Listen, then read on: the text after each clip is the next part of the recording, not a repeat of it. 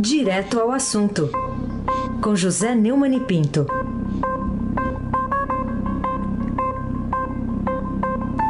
Oi, Neumani, bom dia. Bom dia. Raíssa Abac, Carolina Ercolim. Dia. Ou então morning. Hoje é morning. Morning, good morning. é, Afrânio Vanderlei, Macir Biasi, Clã Bonfim, Emanuel Alice Isadora, Bárbara Guerra. Bom dia, melhor ouvinte, ouvinte da Rádio Eldorado, 107,3 FM, Raíssa Abac, o craque. Vocês sabem que a origem desse nome Neumann é americana, né não? Você já contou Neumann. a história aqui. É. É Newman. Na verdade é britânica. É britânica, é Brita... é. britânica. É o, o, cardeal John Henry Newman, grande orador, é. grande orador sacro do século XIX e XX, e que a minha mãe resolveu homenagear. O meu pai não sabia como é que escrevia o nome, a mulher do cartório também não, e ela inventou esse Neumann. E tem aquele ator lá que é o seu, seu parente, né? É, o ator, na verdade, foi a inspiração física que o meu pai se baseou. isso, é. Mas o resultado eu, saiu diferente. Pau de eu, eu levantei a bola para ouvir isso. Eu levantei a bola exatamente para ouvir isso. Mas o Bom, resultado obrigada saiu por bem diferente. Bom, mas vamos começar com um tema que é estarrecedor, né, Neumann? É, tá resumido nessa manchete aqui hoje do Estadão. Jovem atacada em julgamento sobre estupro caso que a gente trouxe as sonoras agora há pouco também, na primeira hora do Jornal Eldorado. O que é que, na sua opinião, o julgamento do estupro da modelo youtuber Mariana Ferrer em Santa Catarina revela a respeito desse Brasil real? Revela um profundo preconceito, um machismo absurdo. É, o estado de Santa Catarina, que agora está sendo governado por uma governadora é, bolsonarista, cujo pai uma, fez manifestações é, contra o, a, a, a, o, relato do Holocausto, ela negou que pensa igual o pai, mas a verdade é que é, o Estado se pronuncia de uma forma absurda. Né? Todo mundo aqui já ouviu a notícia, é, o, o Cláudio Gastão da Rosa Filho, o defensor do réu, é, acusado de estupro da influenciadora digital Mariana Ferrer é, foi absurdamente grosseiro, violento, machista, ao fazer comentários absolutamente fora do processo, atacando a vítima como se fosse o réu e, e, e, e distribuindo pelo Brasil a, a ideia é, de que é, as vítimas, nesses casos de estupro, são é, acusadas como se réus fossem. Né?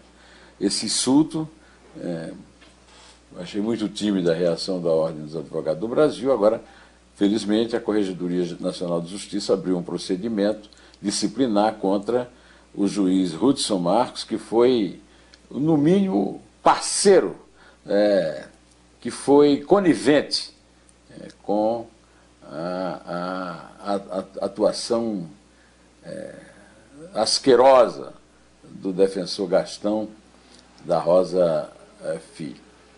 A, a, o, o, o, Aranha, né, o André Aranha, o empresário André Aranha, que é o réu, é, foi beneficiado por uma falta de dolo, quer dizer, ele não teria tido a intenção de de estuprar a garota e, e, em nenhum momento se discutiu se é, foi consensual o sexo ou não. O advogado preferiu dizer que não queria ter uma filha como ela e eu só espero que o, o, a investigação na corregedoria do, do, do, Conselho Nacional de Justiça não, não, não vá para as calendas e não faça como o Tribunal de Justiça é, de Santa Catarina que é, não viu nada de anormal no comportamento do juiz, que aliás é, é Hudson, o nome do, do, juiz, ou seja, se trocar o som pelo E, é, talvez o é Hudson Marcos, é, talvez se, seria mais adequado para o nome. Eu estou chocado,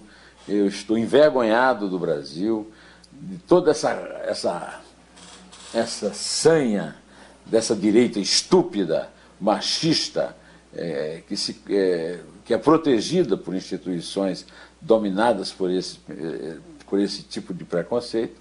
É, o Tribunal de Justiça defendeu o juiz, o Ministério Público defendeu o promotor, ninguém explicou por que, que o promotor Alexandre Piazza deixou o caso por transferência voluntária. Quer dizer, tudo isso é uma vergonha. E é por isso que eu me envergonho deste país, do Bolsonaro e de seu gado. Carolina Ercolim, tintim por tintim. Bom, novidade sobre o caso da rachadinha lá no Rio. Flávio Bolsonaro, Queiroz e mais 15 são denunciados pelo esquema ali de divisão, né, de, de depósitos atípicos, né, é, dessa, dessa participação do filho do, do, do presidente da República nessa atuação ainda como deputado lá no Rio de Janeiro. Que avaliação você faz dessa denúncia? Demorou? É, demorou. Demorou muito, a pressão é muito grande, houve, houve intervenções externas.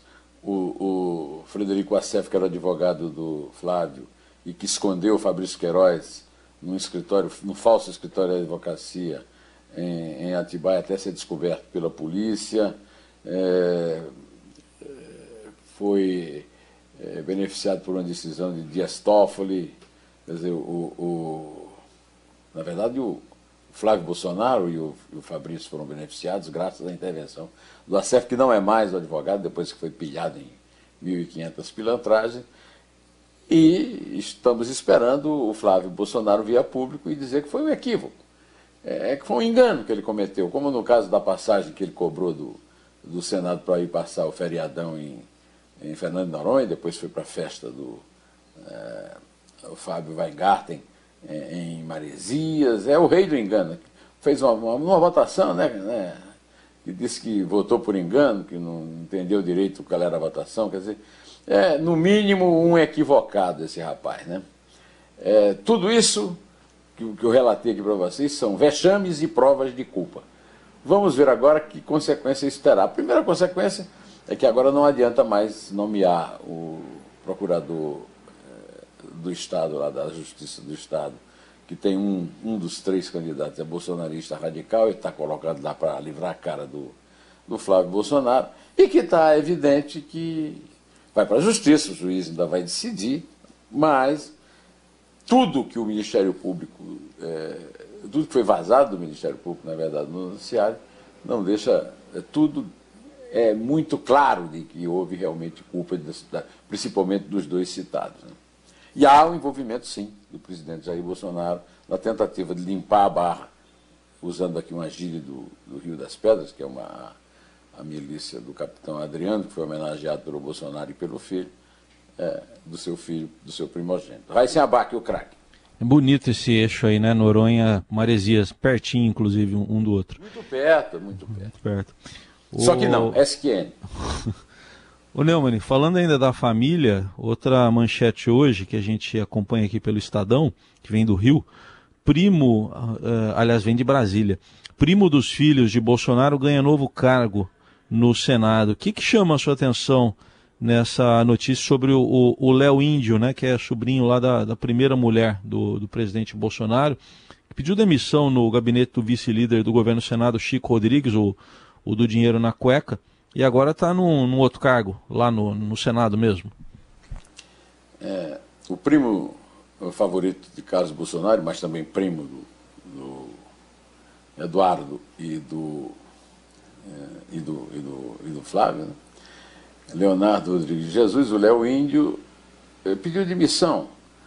E ele, 17 dias, 19 dias depois, é, foi nomeado assessor parlamentar da primeira secretaria da Casa, comandada pelo senador Sérgio Petecão, do PSD do Acre, aliado do governo. O salário é R$ 17.319,31 e a publicação saiu ontem no Diário Oficial da União. É, o cargo foi pedido pelo senador Carlos Viana, do PSD de Minas, cotado para ser vice-líder do governo. Certamente será.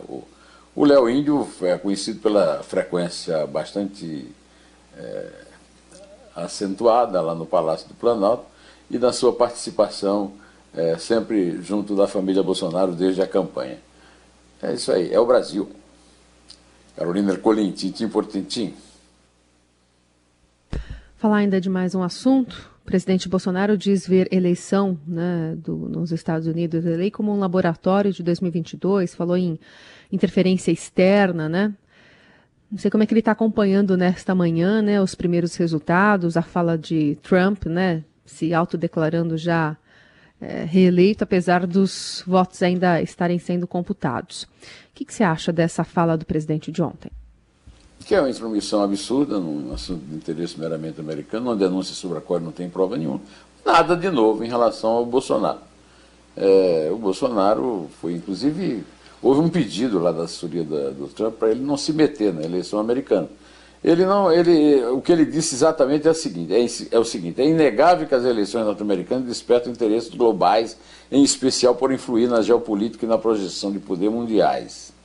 Ele escreveu no Twitter. Até por isso, no campo das informações, há sempre uma forte suspeita de ingerência de outras potências no resultado final das urnas. No Brasil, em especial pelo seu potencial agropecuário, poderemos sofrer uma decisiva interferência externa na busca, desde já, de uma política intensa, interna, simpática a essas potências, visando as eleições de 2022.